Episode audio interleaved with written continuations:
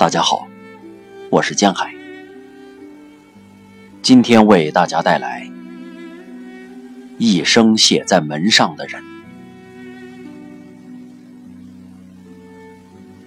我要作证，那件事发生在十年前，现在也每天发生在我身上。我们住在普里比特，就是那座小镇。我不是作家，所以不太会描述。我无法理解，连我的大学文凭都帮不上忙。你本来只是平凡渺小的人，和所有人一样，每天上班回家，薪水不多也不少。每年度假一次，你是很平凡的人。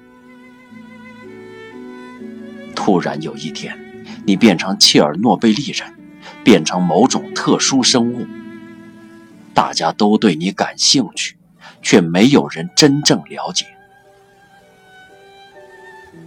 你很想和其他人一样，可是你再也做不到。人们用异样的眼光看你，问你可不可怕？核电厂怎么燃烧？你看到没有？还有，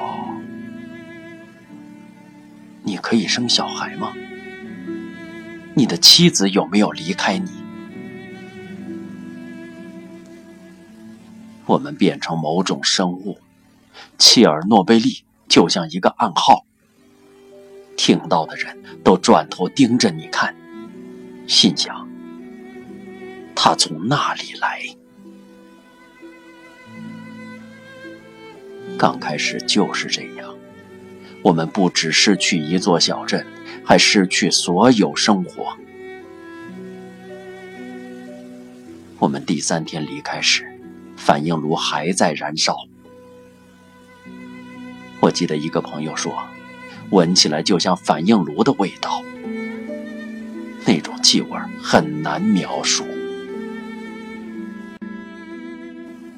报纸已经出现报道，把切尔诺贝利形容的像鬼屋，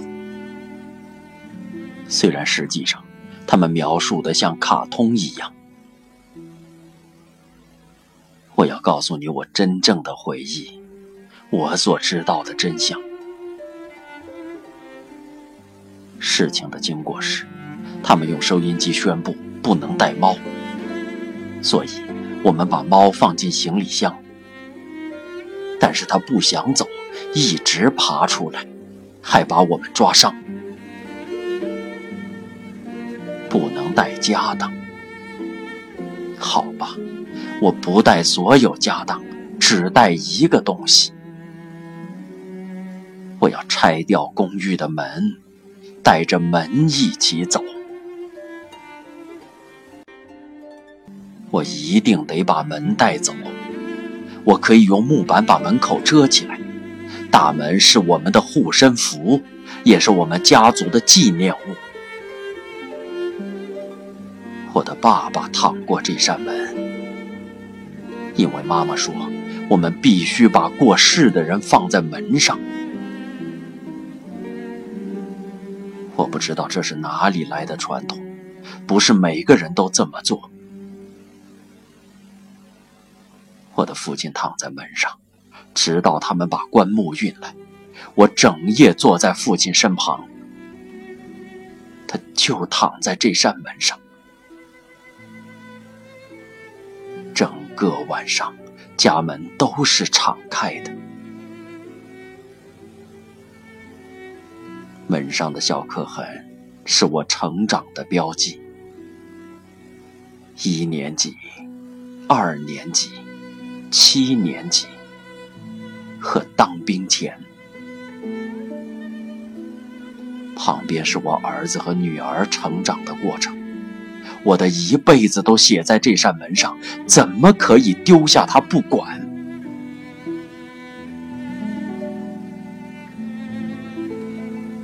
我请有车的邻居帮忙。他朝脑袋指了指，好像在说：“你脑袋有问题。”但我后来还是趁着晚上骑摩托车穿越树林，把门带了出来。那是两年后的事了，我们的公寓已经被洗劫一空。警察以为我是小偷，在后面追赶，大声说：“我们要开枪了！”我就是那样透出了自家的大门。我带妻子和女儿到医院检查，他们的身上出现铜板大小的黑斑，过一阵子就消失，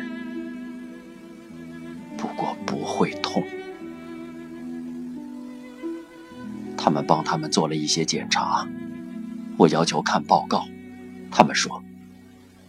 那不是你的东西，我问，不然是谁的？当时大家都说我们要死了，我们要死了。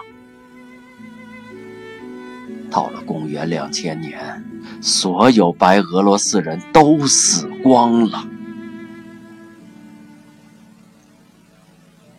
我的女儿六岁，我陪她入睡时，她在我耳边轻声说：“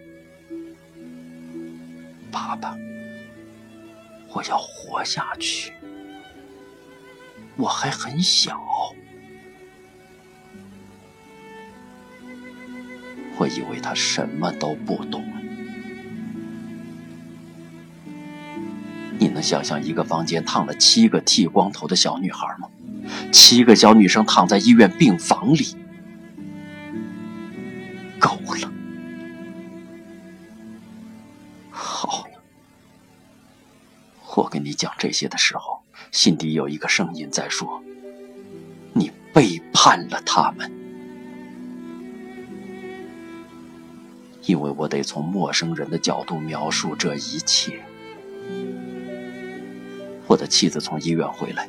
说他无法忍受了，他说：“他那么痛苦，死了还比较好，不然就让我先死，就不用眼睁睁看着他受苦。”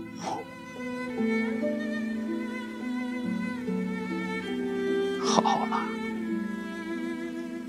够了，我不能再讲了。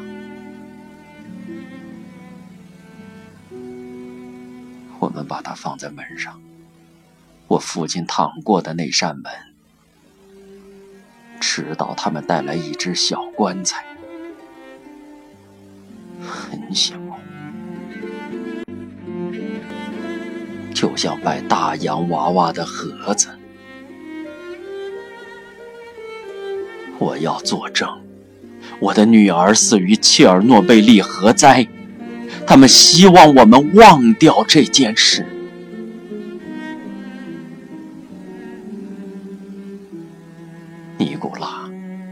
富米奇·卡路金，父亲。